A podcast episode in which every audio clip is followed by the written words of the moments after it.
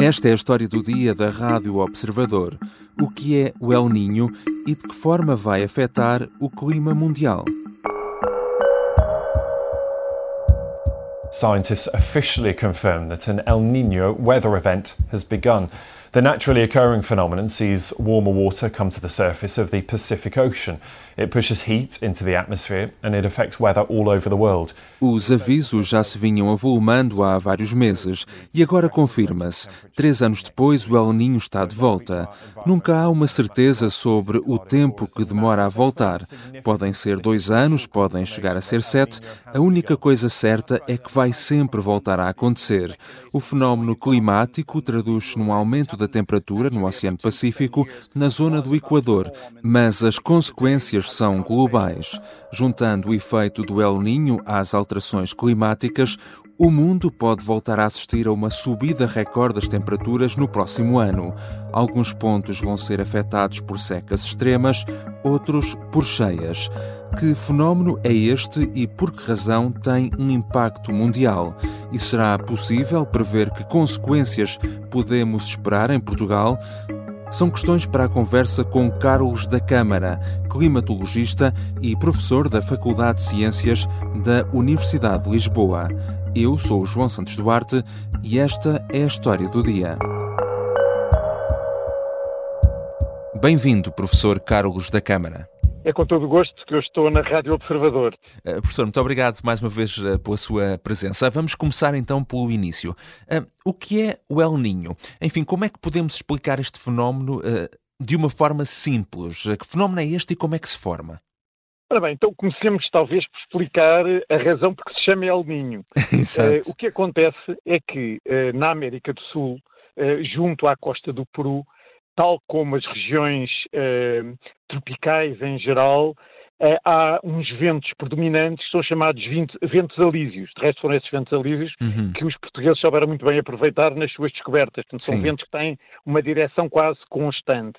Ora bem, no caso da costa do Peru, esses ventos sopram de sudoeste para nordeste, mais ou menos ao longo da costa do Peru.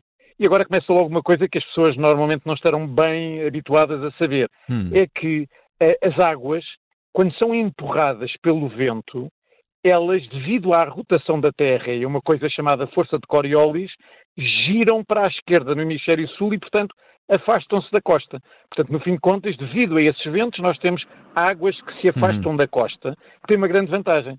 É que essas águas são substituídas por águas frias e ricas em nutrientes que vêm do fundo. E por isso é que as costas do Peru têm uma grande riqueza piscatória.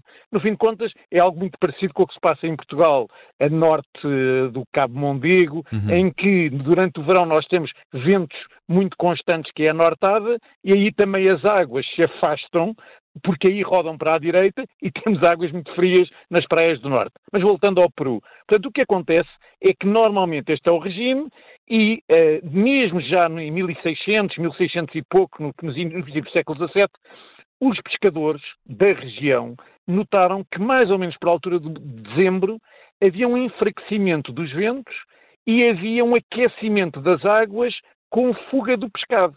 Uhum. Eles começaram a associar dezembro a Natal e, portanto, no fundo chamaram este fenómeno o El Ninho de la Navidad. Ora bem, para nós climatologistas, o El Ninho é um exagero. É, há anos em que, em vez de demorar umas semanas ou um mês, isto dura meses ou até anos, com consequências catastróficas para o Peru. É que o que acontece é que, como temos águas quentes, uh, uh, desaparece o peixe, desaparecendo, desaparecendo o peixe, desaparecem as gaivotas, desaparecendo as gaivotas, desaparece o guano, que é uma das grandes indústrias do Peru, que leva a desemprego.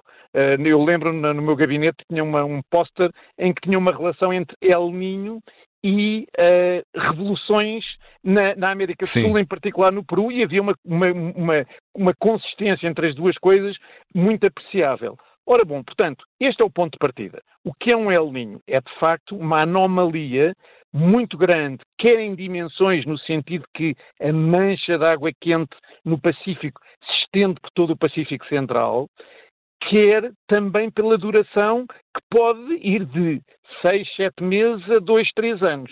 Portanto, é esta anomalia é que nós chamamos El Ninho. Mas, portanto, o El Ninho é um fenómeno periódico, certo? Qual é a sua periodicidade normal? Ora bem, uh, uh, para, para, ser um bocadinho mais correto, eu diria que hum. não se trata de um fenómeno periódico, mas de uma vacilação. O que é uma vacilação? Se quiser, é imagina um bêbado, não é? Portanto, no fim de contas, um bêbado dá dois passos para a direita, três para a esquerda, um para trás, ou seja, tem alguma regularidade, no sentido que não anda sempre só para um lado, mas, no entanto, não tem uma periodicidade uh, como um ritmo de valsa, não é? Portanto, não é de 3 Sim. em 3 anos, nem de 4 em 4. Portanto, nós sabemos que há períodos de El Ninho, que às vezes podem ser 3, 4 anos, há períodos de La Ninha, que é exatamente um exagero do fenómeno oposto, portanto, aí é exatamente o contrário, e depois há muitos anos que não são nem uma coisa nem outra. Portanto, no fim de contas, nós sabemos que há uma alternância entre El Ninhos e Laninhas passando por anos que não são uma coisa nem outra e que essa alternância, no entanto, não é periódica. Para as pessoas perceberem bem, uh, o El Ninho uh, traduz-se num aquecimento uh, e o fenómeno oposto lá Ninha num arrefecimento naquela zona. Exatamente, exatamente. Com repercussões globais. Incêndios na Austrália, monções na Índia, cheias nos Estados Unidos e América do Sul, agravamento da seca em África e ainda a possibilidade de 2024 ser o ano mais quente de sempre no planeta. E como é que essas repercussões globais existem? Ou seja, como é que podemos explicar que um fenómeno que se situa no Pacífico depois afeta todo o mundo? Ora, uma excelente pergunta. O que acontece é que nós somos mais ou menos como peixe na água, só que somos envolvidos pela atmosfera. Uhum. A atmosfera é um fluido. E, portanto, sendo um fluido, tal como os oceanos, tem ondas. Portanto, repara, uma pedrada no charco é um fenómeno local, mas depois se propaga ao longo de todo o charco. Ora bem, na, na, na, atmosfera nós temos exatamente ondas que não damos por elas em geral, porque estamos dentro do próprio fluido. No entanto, às vezes, quando vai de avião, nota perfeitamente, não é? Aquela vibração desagradável tem a ver com determinado tipos de ondas. Estas são outras que nós não notamos, são ondas que têm enormes comprimentos de onda, da ordem de milhares de quilómetros, são ondas globais, e, portanto, o que acontece é que este aquecimento localizado no Pacífico Central vai fazer com que haja uma espécie de pedrada no charco que se vai propagar sobre a forma de ondas que vão ter influência em todo o globo, fazendo com que determinadas estações fiquem mais secas do que o habitual ou se tenha precipitações uh, anomalamente elevadas. Portanto, isto tudo, atenção, é uma propensão para, de facto, essas ondas vão fazer com que depois os fenómenos meteorológicos do dia a dia possam ser, privilegiar determinado tipo de situações em detrimento uhum. de outras. Já voltamos à conversa com Carlos da Câmara, climatologista. Na segunda parte, vamos tentar perceber que impacto pode ter este fenómeno meteorológico no mundo, na Europa e também em Portugal.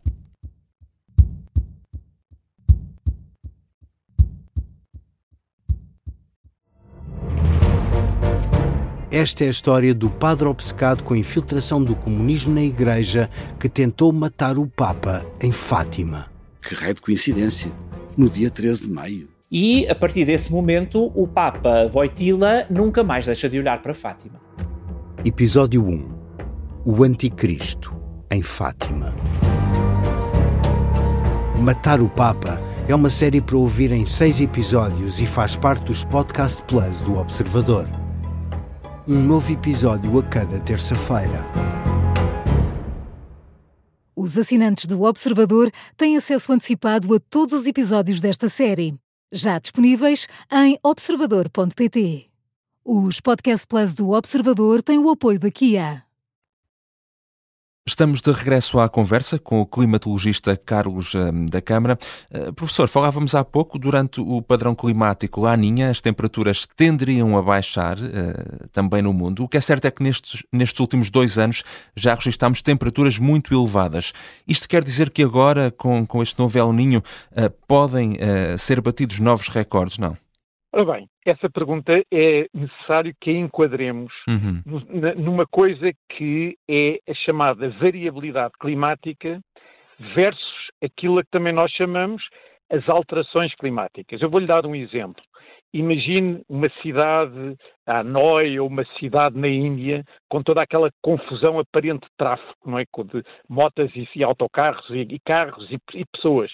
No fundo, se nós olharmos, é como os, os, o, o dia a dia meteorológico, aparentemente há uma enorme variabilidade. Mas se olharmos para a estrutura com atenção, veremos que nas cidades há um padrão que normalmente tem que ver com atividades socioeconómicas que fazem com que, durante partes do dia, haja uh, uh, uma tendência para movimentos para certos locais, que durante os fins de semana uh, esses padrões sejam outros e, eventualmente, até ao longo do ano. Ora bem, com a meteorologia é exatamente o mesmo.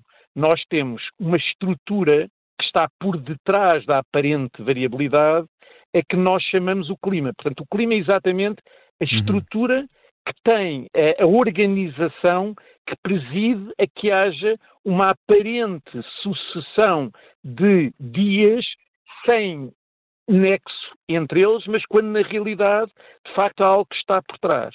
Ora bem, da mesma maneira que o clima está, ou as pessoas numa cidade estão a cumprir determinadas uh, uh, funções socioeconómicas, no caso do clima, e tal como as pessoas, apesar de estarem a cumprir essas funções socioeconómicas, uhum. têm, uh, têm liberdade para escolher a rua, a hora a que saem, etc., também o que acontece é que nós temos um determinado tipo de clima e por cima dele há uma certa variedade, a começar pelas estações do ano, mas depois o El Ninho é um outro, uma outra dessas hum. variabilidades possíveis dentro de um clima que caracteriza uma determinada época.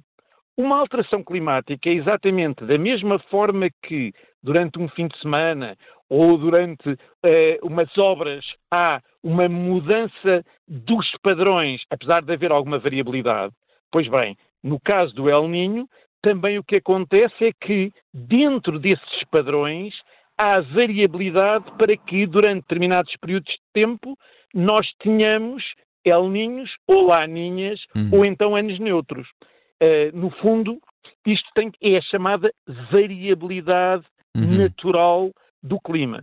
Por cima disto, há outra coisa, que é as alterações climáticas. As alterações climáticas, no fundo, têm a ver com o seguinte: é que a atividade humana, sobretudo com gases, com a emissão de gases com efeito de estufa, leva a que haja uma ruptura no balanço habitual da energia no planeta, o que quer dizer que os padrões tiveram que uhum. mudar. Portanto, isso é uma alteração climática. Ora bom, é, tanto quanto sabemos, o El Ninho faz parte da variabilidade climática. Uhum. Não há nenhum estudo ainda conclusivo acerca de se uma alteração climática leva a uma ruptura na, nesta, na, na forma habitual como tem havido a sequência de El Ninhos e Laninhas. Uhum. Mas agora, o que acontece é que essa variabilidade, que é o El Ninho, sobrepõe-se às alterações climáticas. Portanto, o que vai acontecer, e nós uhum. sabemos, é que, por exemplo, em 97, 98, quando houve um El Ninho particularmente intenso, quebraram-se uma série de recordes ao nível da temperatura média global do planeta. Em 2015, 2016, ainda se voltaram a quebrar esses recordes porque houve também um El Niño muitíssimo intenso. Este ano, se, se, se, uh, se vierem a realizar as previsões que apontam para um possível El Niño muito forte, então certamente que uh, haverá condições para que novamente sejam quebrados uh, os recordes, uhum. porque de facto nestes últimos anos tínhamos uma laninha que ao contrário do El Ninho tinha uma contribuição negativa para haver um aumento de uh, temperatura à escala global. Portanto, no fim de contas, é preciso perceber que a variabilidade ou sobrepor-se a uma alteração climática pode levar a que haja mais recordes e ainda mais fenómenos adversos. Uhum. Mas este, este El Ninho que agora começa poderá ter impacto já este verão ou ainda este ano ou o impacto maior uh, será uh, só uh, no próximo ano? Pensa-se que neste momento já haverá impactos. Um indício, por exemplo, é que maio já bateu o recorde de temperatura mais elevada da superfície dos oceanos desde que há registro. Poderá estar, eh, de facto, relacionado no sentido que um El Ninho irá favorecer é, este uhum. tipo de uh, uh, recordes. É? Por outro lado, nós sabemos que durante esta, esta segunda metade em que já começa a haver um El Ninho, haverá certamente impactos. Onde se esperam os impactos mais profundos será, nível, será durante o inverno do próximo ano, portanto 2023-2024. Eh, já referimos aqui que, obviamente, isto tem consequências eh, globais. Ehm, que consequências poderemos eh, vir a sofrer em Portugal, por exemplo? Ora bem, os, os impactos mais fortes do El Ninho são de facto nas regiões intertropicais, nomeadamente na Indonésia, eh, na Austrália eh, eh, e também depois em África, no Brasil, etc.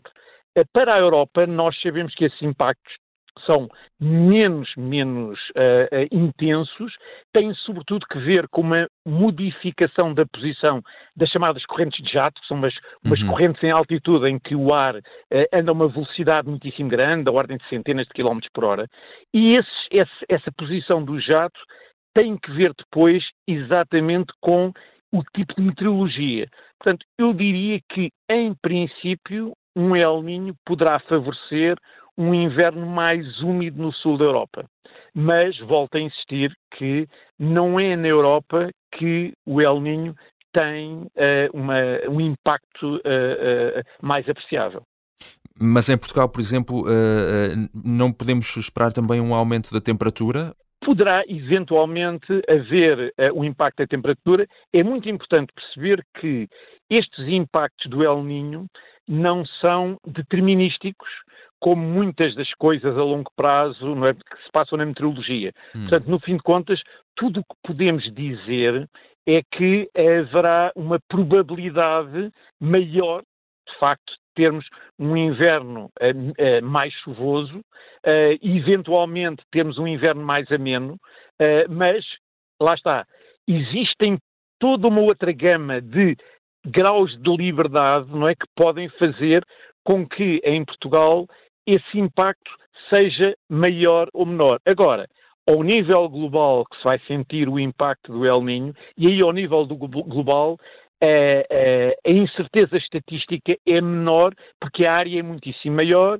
e porque o, o, o, intervalo de tempo também é maior. Portanto, no fim de contas, é o mesmo estar a jogar à roleta uhum. centenas de vezes em que aí a estatística ganha sempre, não é? Portanto, eu, para uma área tão pequena como Portugal, e falando, por exemplo, no inverno, é mais difícil saber, poder dizer com certeza o que é que vai acontecer. Agora, que os impactos a nível global vão ser apreciáveis e que, se o El Niño for suficientemente intenso, como alguns dos modelos prevêem, isso vai ter repercussão ao nível de recordes de temperatura média global do planeta, não tenho qualquer dúvida. E para o futuro, enfim, de médio ou longo prazo, eh, prevê-se que eh, estes fenómenos como o El Niño se possam tornar cada vez mais intensos? Ora bem, é uma excelente pergunta para a qual os climatologistas uhum. ainda não têm resposta.